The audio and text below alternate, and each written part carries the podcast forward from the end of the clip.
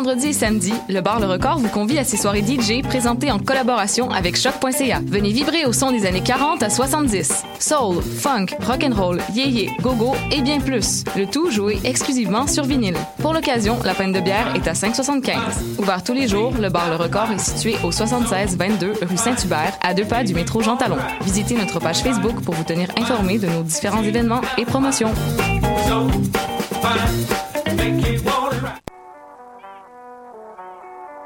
What?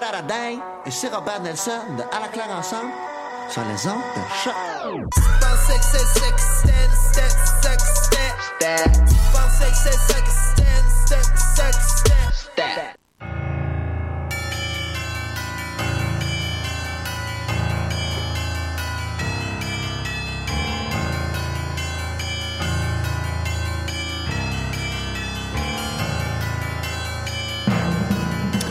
Bonsoir, vous êtes bien sur Choc, euh, c'est Mission Encre Noire, tome 21, chapitre 261.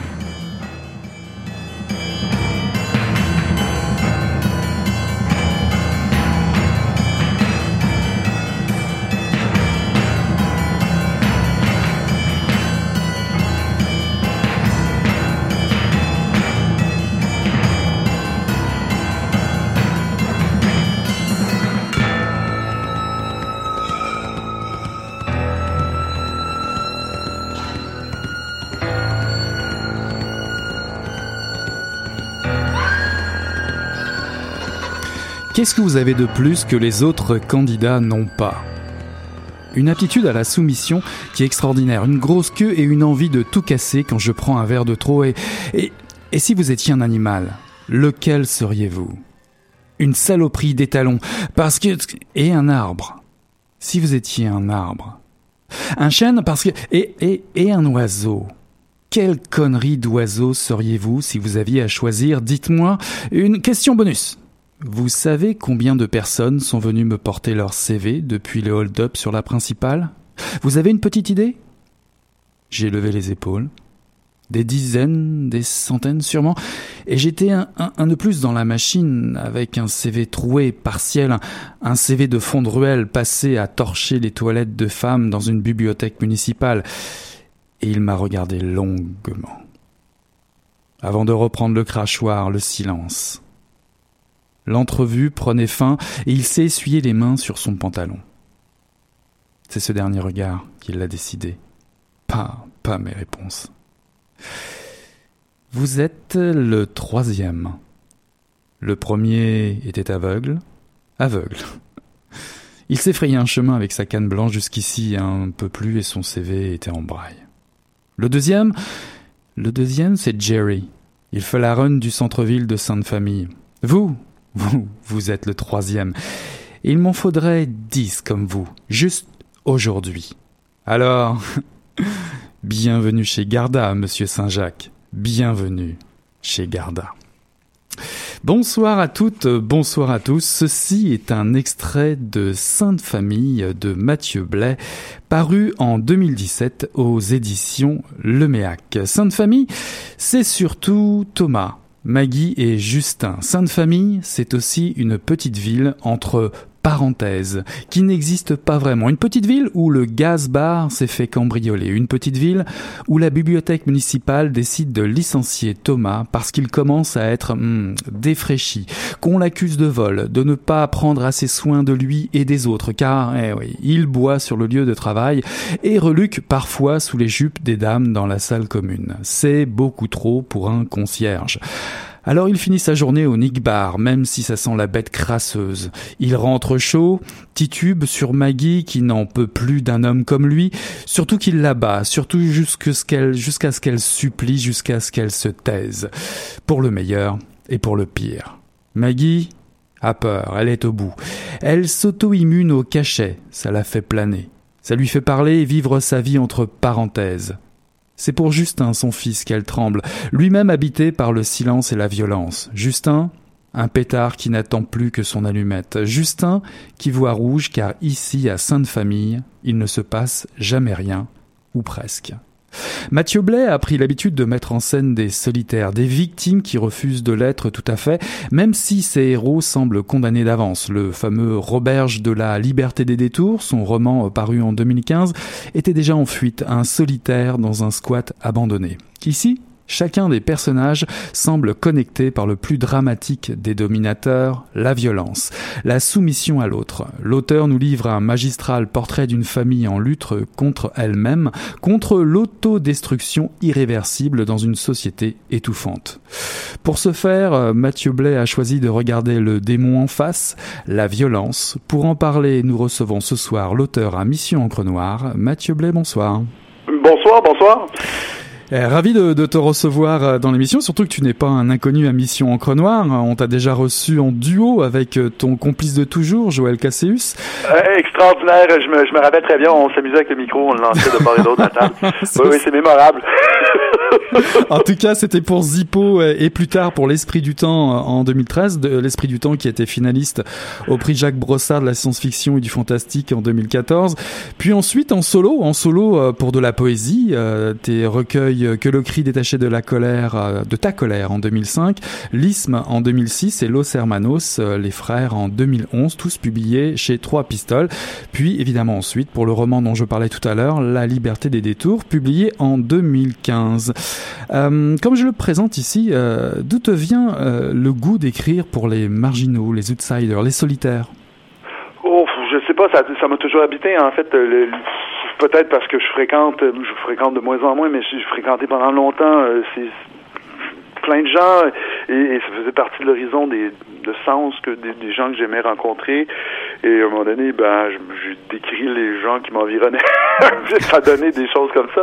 Avec Joël surtout ben tu évoquais euh, Zippo euh, on est plongé dans une littérature euh, engagée et euh, ça a été longtemps un, cheval de bataille euh, qu'on a fait collectivement, puis après ça qu'on a fait euh, chacun séparément, c'est-à-dire de d'investir les lieux d'une société qui, qui est complexe, qui est violente, qui est surtout très très inéquitable, qui est qui est pleine de, de problèmes et de, de, de, et, et, qui amène peu de solutions. Alors l'écriture, ben rapidement, elle investit ces lieux-là parce qu'ils sont riches symboliquement, puis en fait en fait, je pense que ça dépeint notre société aussi. Alors la violence, on va beaucoup en parler euh, ce soir parce qu'elle est au cœur euh, de ton euh, dernier roman Sainte Famille. Y a-t-il un, fait divers qui t'a inspiré pour, pour écrire ce roman ou, ou même fait-il partie d'un projet plus grand?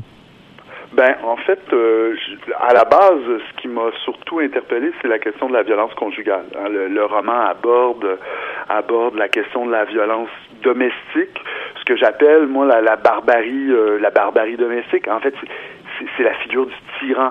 Est-ce qu'il y a un fait dans l'actualité? Il suffit de commencer à à, regarder euh, ce qui se passe dans l'actualité autour de la violence conjugale, à lire les faits divers parce que c'est souvent euh, relayé aux faits divers et on se rend compte que c'est euh, c'est une violence quotidienne pour plusieurs plusieurs plusieurs femmes et plusieurs hommes au Québec, majoritairement des femmes qui vivent la violence conjugale, mais c'est un phénomène qui est là, bon an mal an, il y a près de 20 000 femmes qui vont dénoncer, euh, qui vont aller dénoncer criminaliser leur agresseur. Alors, en partant de là, en partant d'une société démocratique comme la nôtre, euh, disons progressisme, puis euh, je me sens guillemets comme la nôtre, qui ait autant de violence conjugale, autant de violence domestique, ça me paraît être, inconcevable. Alors, ben, je, suis parti de ça, de, ce constat face à un, social qui est beaucoup trop abject pour que ça existe aujourd'hui en 2017. Donc je parle de barbarie parce que ben en fait euh, l'homme le bourreau euh, c'est un tyran hein. il, applique cette, sa tyrannie dans un univers qui devrait être un univers en fait de, de déploiement de, de, de respect d'amour et, euh, et, il applique sa tyrannie parce que c'est juste là qu'il y a un peu de contrôle sur sa vie alors à, à rideau fermé à porte fermée ben il s'en prend à ceux qui devraient aimer et enfin euh, aider alors l'homme dont on parle puisqu'il y a un homme en particulier il s'appelle Thomas euh, qui est Thomas? Ben, le, le, roman se divise en trois personnages, en fait trois parties qui sont chacun dédiées à un personnage. Le premier, Thomas, donc c'est cet homme violent, euh, batteur de femmes. C'est à quelque part une figure euh, pratiquement archétypale là, du, batteur de femmes, mais en même temps, j'essayais de sortir des clichés euh, de lui donner une texture, de, lui donner un certain réalisme comme personnage. Donc c'est un concierge qui a perdu son emploi, qui n'est pas très respecté avec les copains au bar, qui euh, qui déteste sa vie en fait, qui, rêve à être ailleurs et qui le soir venu, euh, quand il rentre euh, sa carcasse à la maison, ben il s'en prend à sa femme, il s'en prend à son fils, il s'en prend à son chien. c'est quelqu'un qui va décharger comme ça sa haine dans, dans une sphère encore là qui tient de l'intime. Mhm. Il se qualifie lui-même de nouveau chômeur, de sans nom, d'oublié. Tout à l'heure tu parlais d'homme de pouvoir, mais est-il vraiment autant en contrôle de cela, de ce qui lui arrive finalement? Euh, en fait, non, il subit la situation. Mais, euh, mais euh, dans le roman, j'ai essayé de pas donner de schéma psychologisant. C'est-à-dire que je, je, je, je, m'avance pas très longuement sur son sur, sur sa provenance ou son passé. En fait, pas du tout sur son passé.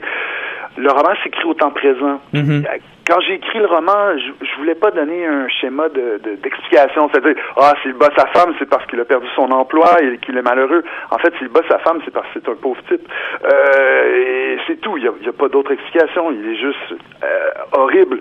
Euh, en ce sens-là, c'est un tyran. C'est pour ça qu'il devient une figure archétypale souvent dans les romans qui abordent ces questions-là ou dans les films qui abordent la question de la violence conjugale, on va souvent essayer de donner un trait euh, donc d'enraciner ce mal-là à quelque part dans le développement euh, psychologique du personnage, puisque, ce qui peut être excessivement riche et intéressant, mais ce que j'ai pas fait dans le roman. Je voulais garder, je voulais, garder la caméra sur le temps présent, donc voir qu'est-ce qui se passe au quotidien dans la tête de quelqu'un qui, le soir venu, euh, va décharger sa haine. Mais euh, tu, disais, oui, effectivement, que, que, Maggie et Thomas euh, et Justin, on les vivait au présent, mais finalement, euh, ils sont en train de, de, construire un passé pour Justin. Ah oui, oui, oui, effectivement, ils sont en train de construire un passé, effectivement, et c'est là peut-être que Justin, donc, est le dernier personnage qu'on va suivre, et c'est là peut-être la part la plus allégorique du roman, où on va suivre donc le fils le destin du fils ou les choix du fils qui est la victime ultime de cette barbarie domestique. Et si je dis que c'est peut-être la part la plus allégorique du roman, c'est parce que dans cette partie-là, euh, je je crois pas que socialement c'est ce qui arrive aux fils ou aux filles victimes de parents euh, d'un père violent. Je, je, je, je n'y crois pas. Alors, euh, j'ai donné, sans vendre nécessairement de punch, j'ai donné une valeur ultime à la violence, comme si la violence ne pouvait engendrer que la violence. Mm-hmm. Et en ce sens-là, Justin va être cette ultime expression de la violence. Mais la valeur allégorique, elle est sociétale. C'est-à-dire que Justin finit par incarner la conséquence d'une société qui n'agit pas sur des problèmes sociaux majeurs comme la violence conjugale. C'est ça finalement qu'on va récolter à force de de, vivre avec cette haine domestique au quotidien dans un Québec comme le nôtre, un Canada comme le nôtre, ben on finit aussi à quelque part par avoir une bombe à retardement, c'est-à-dire qu'on tolère à quelque part une violence euh, qui va finir par être de plus en plus grande, de plus en plus intolérable. Alors pourquoi avoir situé vos personnages dans un village perdu et dans le titre évidemment euh, Sainte Famille et surtout un titre entre parenthèses? Et les parenthèses ont tout un rôle dans votre roman. Euh, ben, en fait, euh, le, village perdu, euh, je sais pas jusqu'où ça m'appartient pas. Ben, ça, c'est pas un, un tic d'écriture ou enfin un, un réflexe euh, vers quoi je vais pousser mon imaginaire. C'est-à-dire que la plupart des, des trucs que j'écris se trouvent dans ces non-lieux ou ces lieux perdus, en fait, qui sont qui sont généralement excessivement intéressants parce qu'il y a des gens qui y habitent euh, et que le microcosme que ces endroits-là génèrent euh, fait des personnages euh, plus grands que nature. Et, et enfin, ça m'intéresse. J'aime ces endroits-là. Je, les aime d'amour. Je trouve qu'il y a toujours une force, une espèce de, de véracité qui est là. Mais ici, Sainte-Famille, c'est un village imaginaire qui me permettait de mettre surtout l'accent sur les trois personnages. Donc, de garder en arrière-plan un, un village inventé de toutes pièces et euh, va venir intervenir les, les, les parenthèses, donc Sainte Famille, euh, euh, le village lui-même est mis en parenthèse parce que quelque part on s'en fout un peu, mais la famille, cette Sainte Famille, cette cette cette institution qui devrait servir à, au développement de tout un chacun des membres de la famille, ben, il est mis en parenthèse parce qu'il y a barbarie, parce qu'il y a violence. Mhm. c'est étonnant, c'est étonnant de vous entendre dire ça parce que je trouvais que justement vous jouiez avec cette, cette idée du euh, finalement d'un village qui n'est surtout pas euh, bucolique, euh, d'un village qui est surtout pas fédérateur. On est on est quand même dans une espèce de décor d'Americana, on va dire d'Amérique profonde. On est au Québec, mais j'allais dire c'est un c'est un village qui qui qui qui a pas du tout une une force centrifuge qui est plutôt excluant pour les personnages. Ben, tout à fait. En fait, je pense que dans des lieux comme ça, c'est une bonne vieille mentalité de de chacun pour soi. On est témoin des choses. D'ailleurs, il y a une scène dans, le roman où on, voit encore là un microcosme du microcosme. On est dans la scène d'un chalet où on est avec certains individus. On voit une scène de violence conjugale et personne n'agit. Tout le monde regarde la scène et sont préoccupés par si, bon, en fait, son, son, désir de fête et de continuer la fête. Euh, mais je pense que le village Sainte-Famille, ou en fait plusieurs villages comme ça, et à plus grande échelle la province au complet, finit par paraître dans cette posture, c'est-à-dire d'un laisser-aller.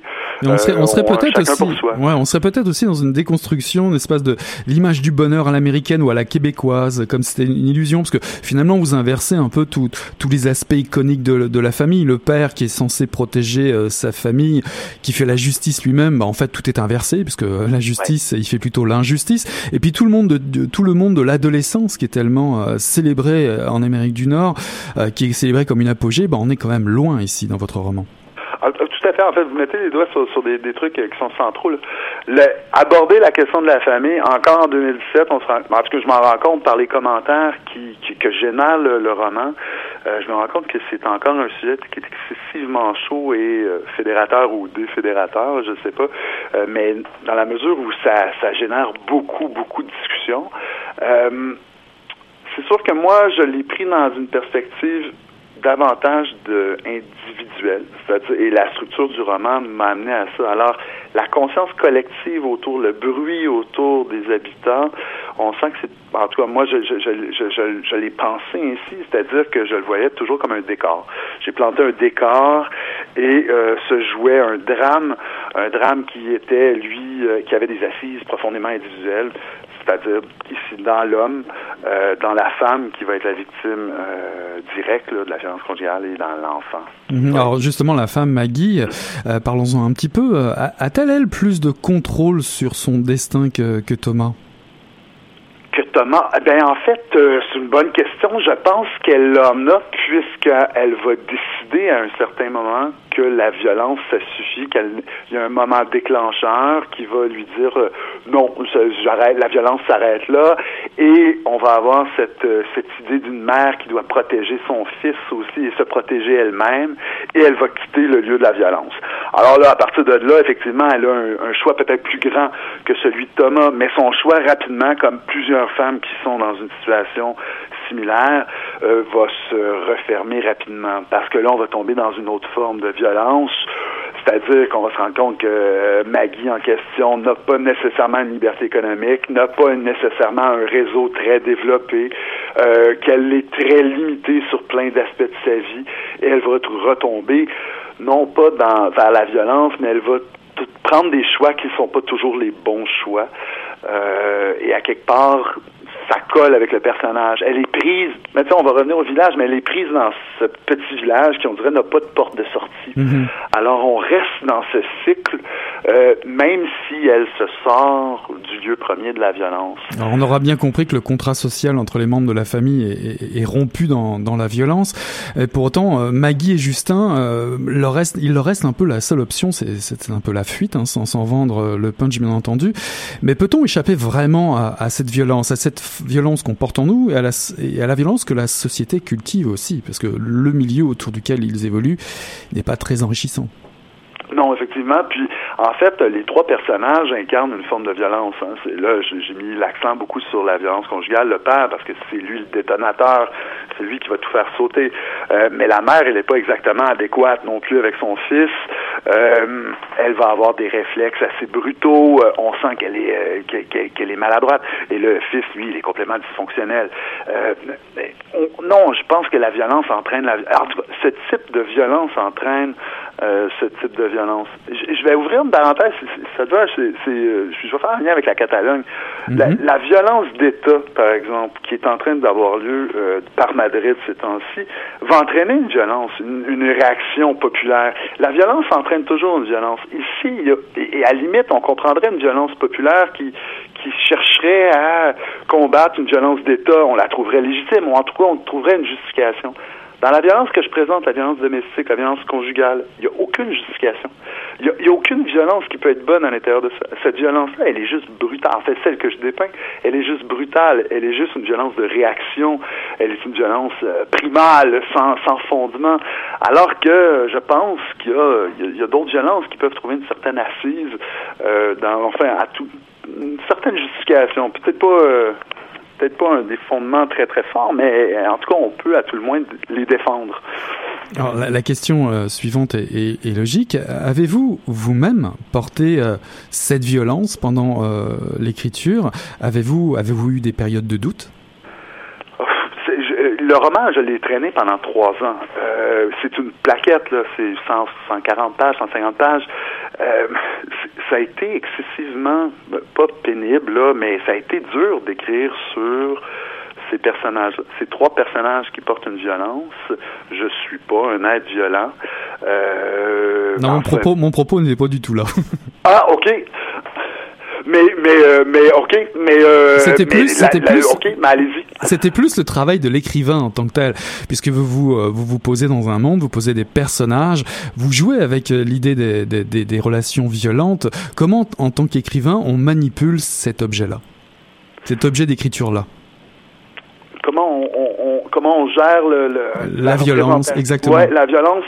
Ben moi, je l'ai mis comme. En fait, ça va avec une conception que j'ai du littéraire, c'est-à-dire que je, je crois qu'il faut qu'on se donne des représentations. Alors, quand j'ai décidé d'aborder là-dedans, je suis rentré dans l'idée d'un flux de conscience. À la base, c'était ça la démarche d'écriture qui était derrière la violence. Je voulais voir comment on pouvait comment le cerveau, comment le réseau d'images devait fonctionner euh, lorsque euh, on était dans un cette- dans la tête d'un homme violent ou d'une femme violentée, Mhm. d'un- d'un garçon violent.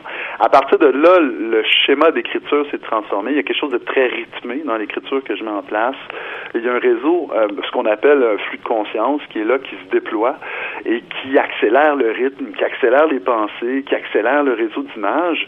Et à quelque part, il y a ce jeu de style. J'aime pas beaucoup le mot style, mais il y a, il y a- il y a cette volonté d'aller calquer la forme sur le fond, sur le contenu qui est développé. Alors, je pense que la violence devait aussi être incarnée dans le langage. L'extrait que vous avez lu tout à l'heure, euh, où on entend euh, Thomas qui... euh, qui, euh, qui, se, qui passe son entrevue et on est dans le délire. Euh, Il y a des mots crus, il y, a, une violence qui est là, et on est dans le fantasme, on, ça dégénère dans sa tête. Et à quelque part, mais ça tient de cette exploration du langage. Alors moi, la violence, je l'ai abordée par la langue.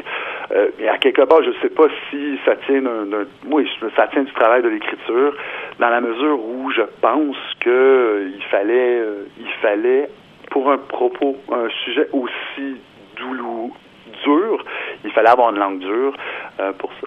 La chose s'est corsée un peu lorsque je suis tombé dans l'écriture de la femme, euh, parce que l'écriture de la femme, elle n'était pas dans la tête de la femme, c'était une écriture qui était un petit peu plus passive. Alors rapidement, j'ai, les, les parenthèses sont imposées. Mhm. Tout le chapitre, c'est écrit entre parenthèses. Mhm. Euh, et il y a ce jeu de brume qui apparaît parce que euh, cette femme consomme beaucoup de de pilules en fait pour euh, pour calmer ses calmer, sa vie ou rendre sa vie plus tolérable.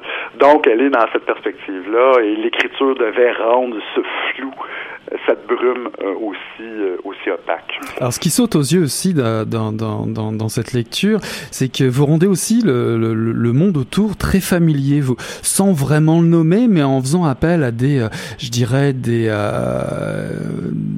des repères, des repères d'ici. On parle du gaz bar, on connaît le village, on connaît la campagne, on connaît Nick Bar, aller boire un, un, verre avec euh, les amis, tout ça on comprend, sans vraiment euh, nommer directement. Vous avancez comme ça, comme, euh, je dirais, une, vision fragmentée, un petit peu, une vision éclatée de, ce qu'on est en train de vivre. Et, comme vous le disiez, à travers des dialogues crus, on est directement en lien avec les personnages. On vit, on souffle et on souffre aussi avec eux. Euh, en fait, il y, a quelque chose qui, qui procède peut-être de l'étrange étrangeté où on se donne une scène qui nous paraît, un, environnement qui nous semble familier, et là on rajoute un schéma d'étrangeté euh, qui va être cette violence qui apparaît comme un éclair. Le premier chapitre, la première partie, elle fonctionne beaucoup comme ça, c'est-à-dire que se place un climat où on pense être à un endroit familier. Et là, tout à coup, il y a cette espèce de coup euh, de gong qui résonne dans, la, dans le roman et, et c'est la violence qui apparaît comme un éclair et qui va disparaître aussitôt. Et après ça, on retombe dans cette familiarité-là, dans, ce, cet environnement qui, qui, qui, est banal, qui, qui, qui, est commun, et encore une fois, la violence va revenir frapper. Parce qu'à quelque part, je pense que ça doit être comme ça qu'intervient la violence dans un climat de violence c'est-à-dire au quotidien, dans la bêtise plate du quotidien. Un mardi soir, tout à coup, on rentre, on a passé une mauvaise journée, mais votre conjoint est plus pire encore, et euh, vous, euh, vous finissez par, euh, faire battre sans signe annonciateur. Alors, je pense que cette étrange étrangeté, ce sentiment d'être dans une scène commune, alors que ça ne l'est pas. Mais je pense que c'est ça que j'ai essayé de rendre.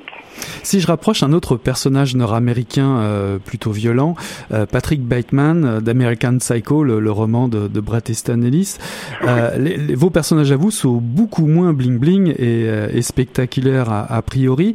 On, a souvent dit que ça disait beaucoup de l'Amérique à cette époque-là. Qu'est-ce que cela dit de, du Québec, votre cette violence-là au Québec? Ah, ben, je, je ah, c'est drôle, j'ai pas pensé en termes nationaux, parce que, euh, ben, je sais pas. Je, vais, je vais revenir avec mes chiffres que je disais tout à l'heure. Bon an, mal an, il y a, il y a une situation de violence conjugale au Québec qui est là. Euh, alors, placer cette violence-là dans un village comme un autre, euh, sans nom, en fait, sans ancrage réel, euh, ben, en fait, ça me permettait de développer sur ce thème-là. Est-ce que ça en dit long sur la société québécoise? Ça en dit long, en tout cas, sur un état de société qui se dit et qui répète et qui finit par se convaincre que euh, l'égalité, elle est atteinte, alors égalité homme-femme, elle est atteinte, alors que ce n'est pas le cas, là, c'est de la foutaise. Euh, les luttes sont encore là, les, les, les, clivages sont encore là. Je pense que c'est peut-être ce que ça révèle. On se donne une le roman donne une représentation euh, de quelque chose de noir, d'une violence à laquelle on n'a pas accès, qui est une violence encore là qui tient du privé. Et je pense que ça, ça, révèle beaucoup sur de l'intime euh, profond, l'intime québécois, quelque chose qu'on connaîtrait pas, quelque chose qui est caché. En même temps, c'est pas, pas, c'est pas non plus, euh, c'est pas non plus la, la norme. C'est, c'est pas un roman de la norme. On est dans la marge, puis on est dans la violence de la marge. Et, et, et voilà. Je vais vous faire revenir un petit peu en, ar en arrière. Je vais vous, je vais vous citer. Je vais citer un extrait de, de, du recueil de poésie Los Hermanos, les, mes frères, paru chez Trois Pistoles. J'écris de là, j'écris de la contingence. Je n'écris pas de la mode, de la pression de la mode. L'horreur n'est pas fluctuante, elle marque toujours une rupture. J'écris de cette rupture avec l'humain planté sur la seule croix disponible. Dans toute cette violence du monde, quelle place peut revendiquer l'humain suite à cette citation L'humain, c'est forcément la souffrance? L'humain, c'est forcément la souffrance, c'est forcément aussi la résilience. Euh, Maggie, euh, le personnage féminin à l'intérieur de ça, c'est le personnage de la souffrance, c'est le personnage sacrifié. Euh, et la violence conjugale permet justement d'aborder cette question de la résilience. Euh, le roman dresse un portrait noir, noir, noir, noirissime de la, de la violence conjugale parce qu'il n'y a pas de porte de sortie dans la représentation que je donne. Ceci dit, dans la réalité, c'est autre chose. Euh, il y a des euh, il y a des refuges, il y a des maisons d'hébergement, il y a des il y a de l'aide qui existe pour sortir de ce schéma de violence là. Et euh, je crois beaucoup. Je suis un être euh, positif. Je crois beaucoup en l'humanité. Je suis un humaniste fini. Euh, je, je, crois dans dans cette dans cette capacité que nous avons collectivement à nous sortir d'un de, de, la négation de nous-mêmes. Euh, parce que la violence, à quelque part, c'est la négation de nous-mêmes. C'est la néga... En tout cas, ce type de violence-là, c'est la négation de nous-mêmes. Dans Los Hermanos, et je, je, trouve ça fantastique que vous alliez puiser dans, dans Los Hermanos, euh, dans Los Hermanos, c'est la violence révolutionnaire. Hein? C'est le, mm -hmm. c'est un discours très, très près du, du champ gauche. Euh, c'est très près de la rue, euh, des, des, drapeaux. Euh, et, et là encore, c'est une violence qui qui peut trouver des assises légitimes qui, qui devient aussi nécessaire. Mais là, c'est un autre type de violence, euh, violence sur laquelle je, vais, j'ai déjà commencé à lancer un projet, mais romanesque. Mais je pense aussi, c'est important de nuancer, il y a plusieurs types de violence. Euh, la violence conjugale, c'en est une. La violence, ça, pourrait être la violence psychologique, ça pourrait être la, l'harcèlement. Euh, mais la violence révolutionnaire, elle, elle est, autre. Ma, pensée n'est pas arrêtée sur la, question. Elle est constamment en mouvement, mais il me semble qu'il y a quelque chose dans le Sermanos et dans Zippo, par exemple, dans l'esprit du temps, euh, qui tiennent de cette violence révolutionnaire qui, qui est là, qui est mur à mur, qui est porteuse, puis en même temps qui symptomatique d'une certaine humanité en marche. Alors pour finir, euh, est-ce que j'ai bien compris, mais euh, Sainte Famille fait, fait partie d'un projet plus grand? Oui, effectivement. En fait, Sainte Famille, c'est le premier d'une, c'est pas une série, mais c'est l'exploration romanesque euh, de trois déclinaisons de la violence. Donc ici, c'est la violence conjugale. Euh, le prochain roman, euh, ça devrait paraître, enfin, je l'espère rapidement. En fait, le, manuscrit il est complété. Euh, c'est une violence qui va traiter de la violence, un roman qui va traiter de la violence amoureuse, et non pas dans un schéma de violence conjugale, mais plus psychologisant, plus psychologique. Et là, j'ai décidé de, lâcher un peu le ton lourd, puis d'aller dans quelque chose d'un peu plus lumineux, même si ça va pas nécessairement ensemble. Et il y a un troisième troisième tome à cette question, à ce, ce projet-là, c'est celui de la violence révolutionnaire où là, j'essaie d'aborder la question d'un, d'une violence sans cause. Alors, comment s'exprimerait aujourd'hui en 2017 une violence euh, qui se dirait peut-être pas révolutionnaire, mais qui sociale, euh, mais le problème de cette société-là serait qu'elle n'a pas de réelle cause? Euh, alors, j'essaie de, ça ressemble à un western, c'est, très, très, très éclaté, mais, mais c'est ça, le projet est embryonnaire, donc je, je m'avancerai peut-être pas trop sur le dernier volet, mais l'idée, c'est d'aller chercher vers cette violence, cet autre type de violence qui est la violence révolutionnaire. Bon, en tout cas, pour Mission Encre Noire, ce sera un nouveau rendez-vous euh, avec vous, Mathieu Blais. On vous accueillera avec grand plaisir. Merci beaucoup d'avoir été euh, notre invité ce soir et surtout, j'encourage les lectrices et les lecteurs à jeter un œil sur ce livre lumineux, euh, Sainte Famille de Mathieu Blais, paru chez Le Méac. Merci beaucoup, Mathieu. À bientôt. Merci infiniment. Bonne soirée. Bonne soirée.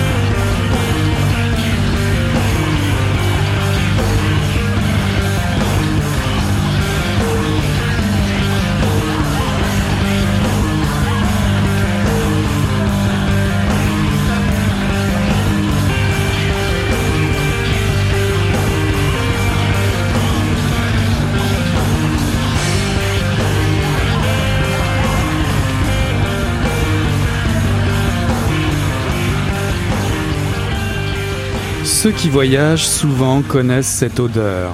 C'est un mélange de parfums chers et d'air comprimé, de caoutchouc chauffé et de plats précuisinés. Une odeur en boîte qui écœure, à laquelle s'ajoute le décalage horaire et la distance, ce qui fait de l'expérience l'une des plus désagréables pour moi comme pour bien d'autres. Du Caire à Montréal, le trajet en avion dure environ 11 heures.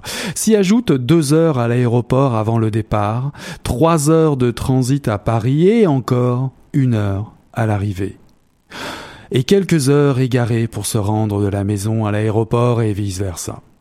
Entre l'Égypte et le Canada, une journée entière de misère. Le soleil est perturbé, la nourriture insipide et le mouvement lent et intense à la fois. Dans les aéroports européens, le magasinage est un passe-temps non négligeable. Si le voyageur a les moyens d'entrer dans la boutique Hermès, il peut acheter l'un des célèbres carrés de soie qui valent aujourd'hui plus de 200 euros, soit 1500 livres égyptiennes la pièce, salaire mensuel d'un fonctionnaire de grade moyen. Mais s'il a un budget restreint, ou qu'il s'interdit comme moi ce genre de richesse flagrante, il doit se contenter de faire du lèche-vitrine, le genre de shopping qui offre une gamme d'étrangeté et d'étonnement et qui satisfait par la vue la soif de la consommation. Ceci est un extrait euh, de Ceci n'est pas un paradis de Mehetel Missani, paru en 2017 aux éditions Mémoire d'Encrier. Le livre porte le sous-titre de Chronique nomade. C'est un ensemble de textes commandés de 2006 à 2009 pour la revue sociale et intellectuelle égyptienne Rose El Youssef et publié en français au Québec, sous la traduction de Mona Latif Gattas, qui est elle-même écrivaine, poétesse québécoise d'origine égyptienne. Mais Telmisani est romancière égyptienne, canadienne et professeure de cinéma et d'études arabes à l'université d'Ottawa. Auteure de plusieurs romans et recueils de nouvelles, elle a reçu le prix d'encouragement de l'État du ministère de la Culture du Caire et le prix Arte Marée en France pour le roman Donia Zadeh paru chez Actes Sud en 2000.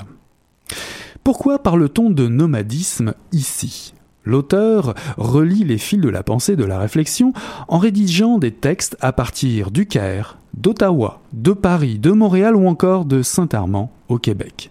Quelle importance, me direz-vous? Eh bien au contraire, c'est ce qui donne tout son sel à ces réflexions sur l'exil, le multi multiculturalisme canadien, la pensée occidentale contemporaine, l'émigration, l'intolérance. La citation de Fernando Pessoa, en mise en erzeg, en erzergue au début du livre, confirme ce propos. Je cite Le bonheur terne, c'est de se trouver éternellement où les chemins divergent. Mais Telmisani se charge de stimuler la pensée en étayant ses textes. Vous le verrez, d'une actualité très pertinente compte tenu de l'époque de leur rédaction. Euh, partant du principe que nos questionnements sur les enjeux sociaux et politiques demandent un temps d'observation, le besoin de se tenir informé et surtout de bâtir un filet d'arguments propre au débat.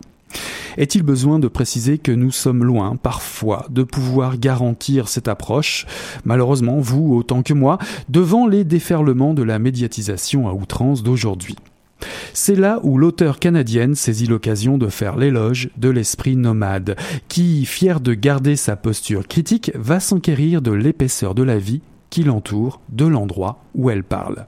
Ce qui nous donne un texte d'une diversité et d'une richesse étonnante, qui place les débats suscités à un tout autre niveau que le simple billet d'humeur, et permet d'envisager un angle inédit sur bien des sujets qui nous concernent toutes et tous, que l'on soit québécois, canadiens, lectrices et lecteurs francophones concernés par la marche du monde.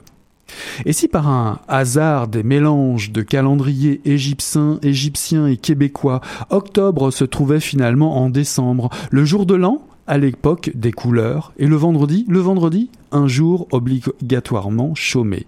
Et si une conversation de comptoir chez le cafetier du coin tournait autour du dépeuplement au Québec à la culture musulmane en passant par l'éloge de la pratique d'un sport.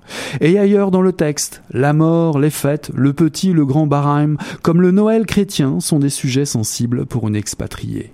Jean Baudrillard, Amin Mahalouf, Mahmoud Darwish et ses tulipes blanches, Goethe, Buñuel, Roberto Benigni, Pasolini, Kandinsky, Deleuze ou Tarkovsky sont des noms propres que vous croiserez dans vos textes, que ce soit en contemplant un silo à grains à Saint-Armand, en terrasse à Saint-Germain-des-Prés, dans un aéroport en partance pour le Caire, ou encore en flânant dans les rues d'Héliopolis alors que l'Égypte rebelle bruisse et tonne déjà à l'aube d'un drôle de printemps.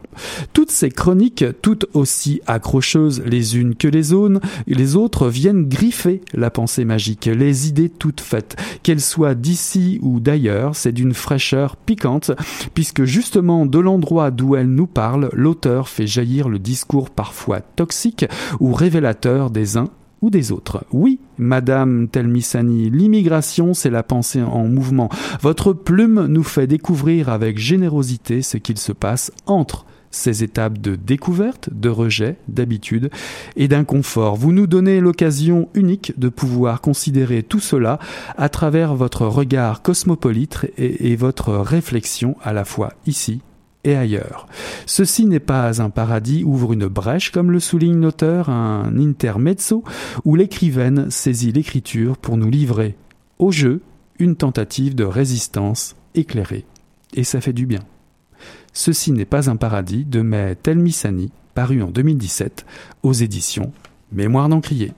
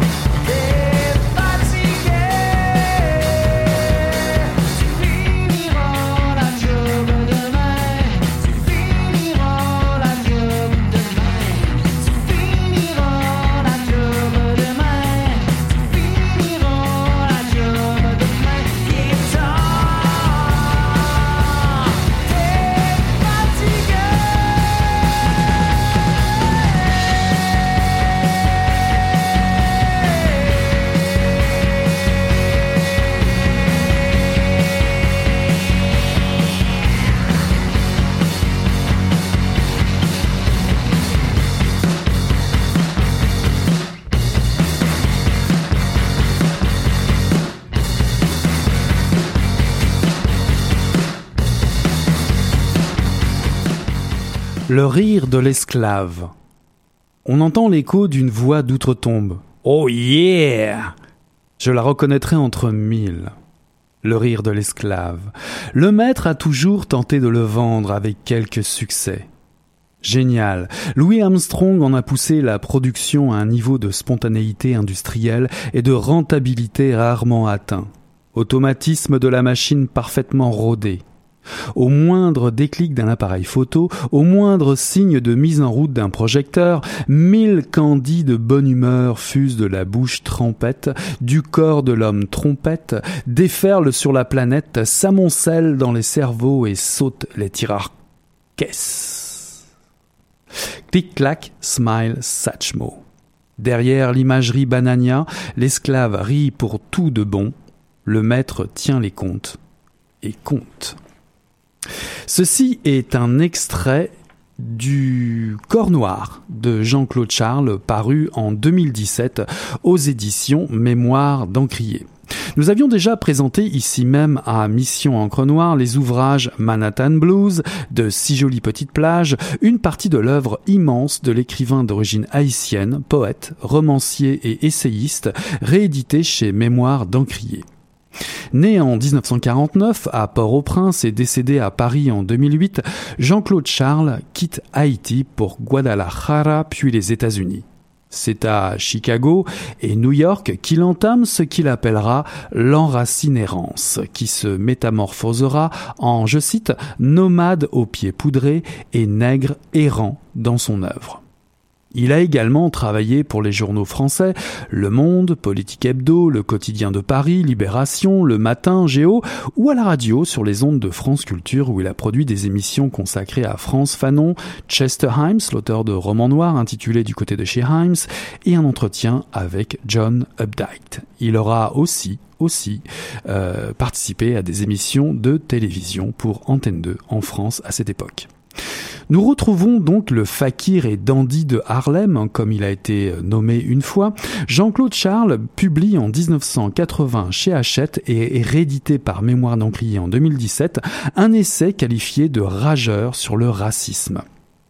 Le corps noir s'ouvre sur un avertissement de l'auteur lui-même en 1979 où il rappelle le contexte de malaise antisémite évident à l'époque qui justifie urgemment le besoin d'une prise de parole de sa part, quitte à écorcher certains noms célèbres de personnes qui l'affectionnent par ailleurs mais qui disent aussi parfois leur lot de conneries, il faut bien se l'avouer.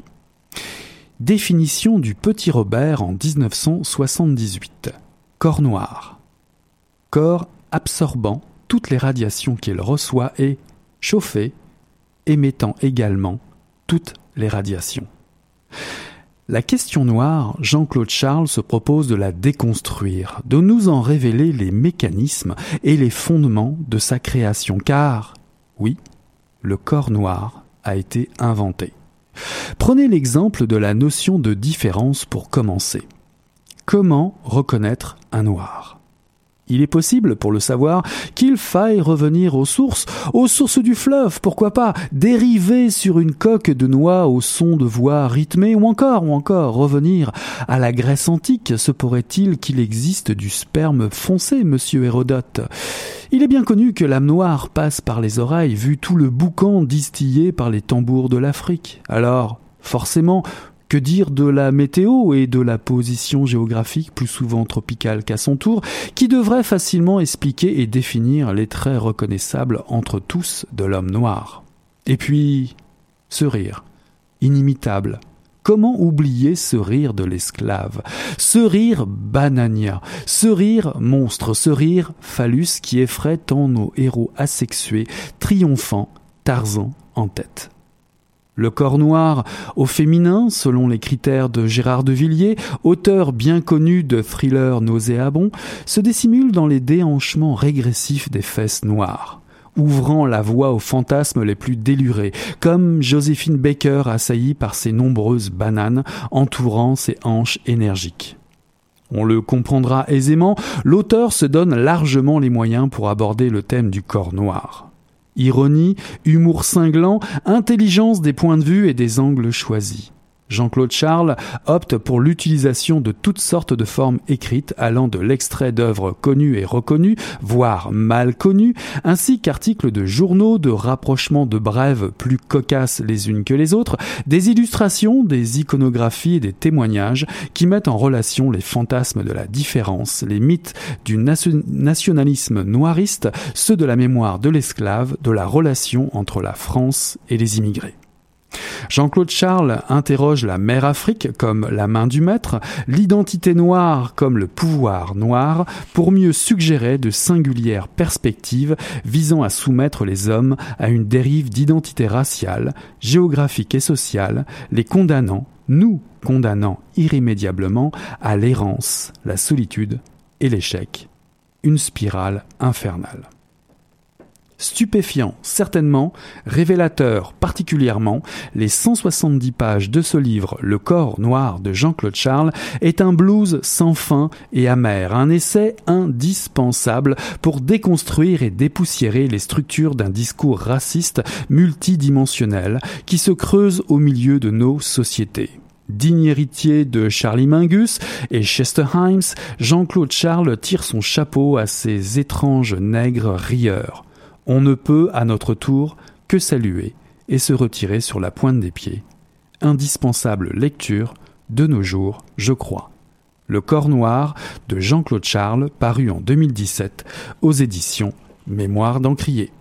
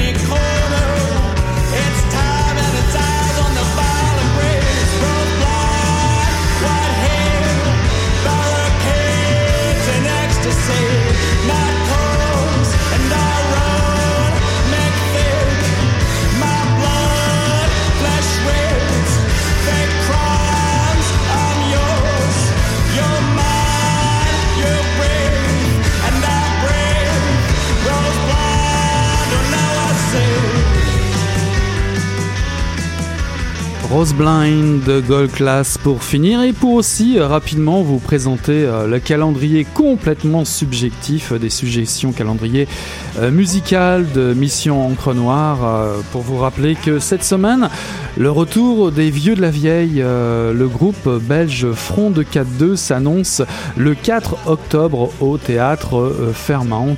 Front de 4-2 pour ceux qui ne connaissent pas, groupe belge de musique électronique issu du courant industriel qui a été euh, assimilé au mouvement euh, New Wave euh, dans les années 80 et qui a influencé beaucoup, beaucoup, beaucoup de monde et qui sont pour peut-être une tournée d'adieu, j'imagine. En tout cas, on peut les retrouver par curiosité, par Nostalgie peut-être ou découverte tout simplement euh, le 4 octobre au théâtre Fermande. Comment ne pas annoncer aussi euh, dimanche dimanche euh, prochain le 12 le 8 octobre pardon excusez-moi le 8 octobre c'est le retour de Metz qui vient nous présenter son nouvel album si vous aimez la noise la musique qui fait beaucoup de bruit et vous donner beaucoup d'énergie n'hésitez pas à vous présenter à la Sala Rossa le 8 octobre 2017 en compagnie de Solide et Sigil Metz s'avance sur scène. Voilà qui conclut euh, Mission Encre Noire ce soir. J'ai eu l'immense plaisir de recevoir euh, Mathieu Blais pour son roman euh, lumineux, on va dire, une des révélations de cette rentrée littéraire 2017 pour Sainte Famille, entre parenthèses, Sainte Famille, paru en 2017, donc aux éditions Léméac. J'ai aussi le plaisir de vous présenter Ceci n'est pas un paradis de mai Telmisani, paru aux éditions Mémoire d'Encrier en 2017, et enfin Le Corps Noir, livre culte de Jean-Claude Charles, paru en 2017 aux éditions Mémoire d'Encrier. Comme vous l'auriez compris, il s'agit d'une réédition, la réédition des œuvres complètes de Jean-Claude Charles chez Mémoire d'Encrier. Voilà qui euh, conclut euh, Mission Encre Noire, tome 21, chapitre 261. On se dit à la semaine prochaine. Pour l'instant, on tourne la page. Allez, salut là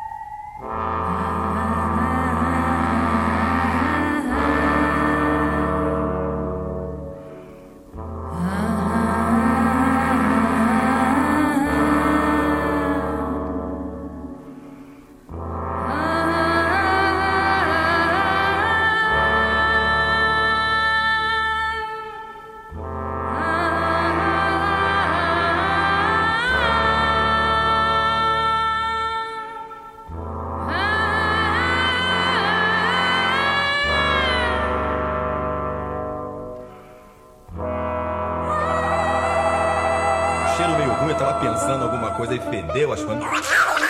Pô, mas o negócio tava bom, bicho. O negócio tava bom, só quando ele tava tão entupido.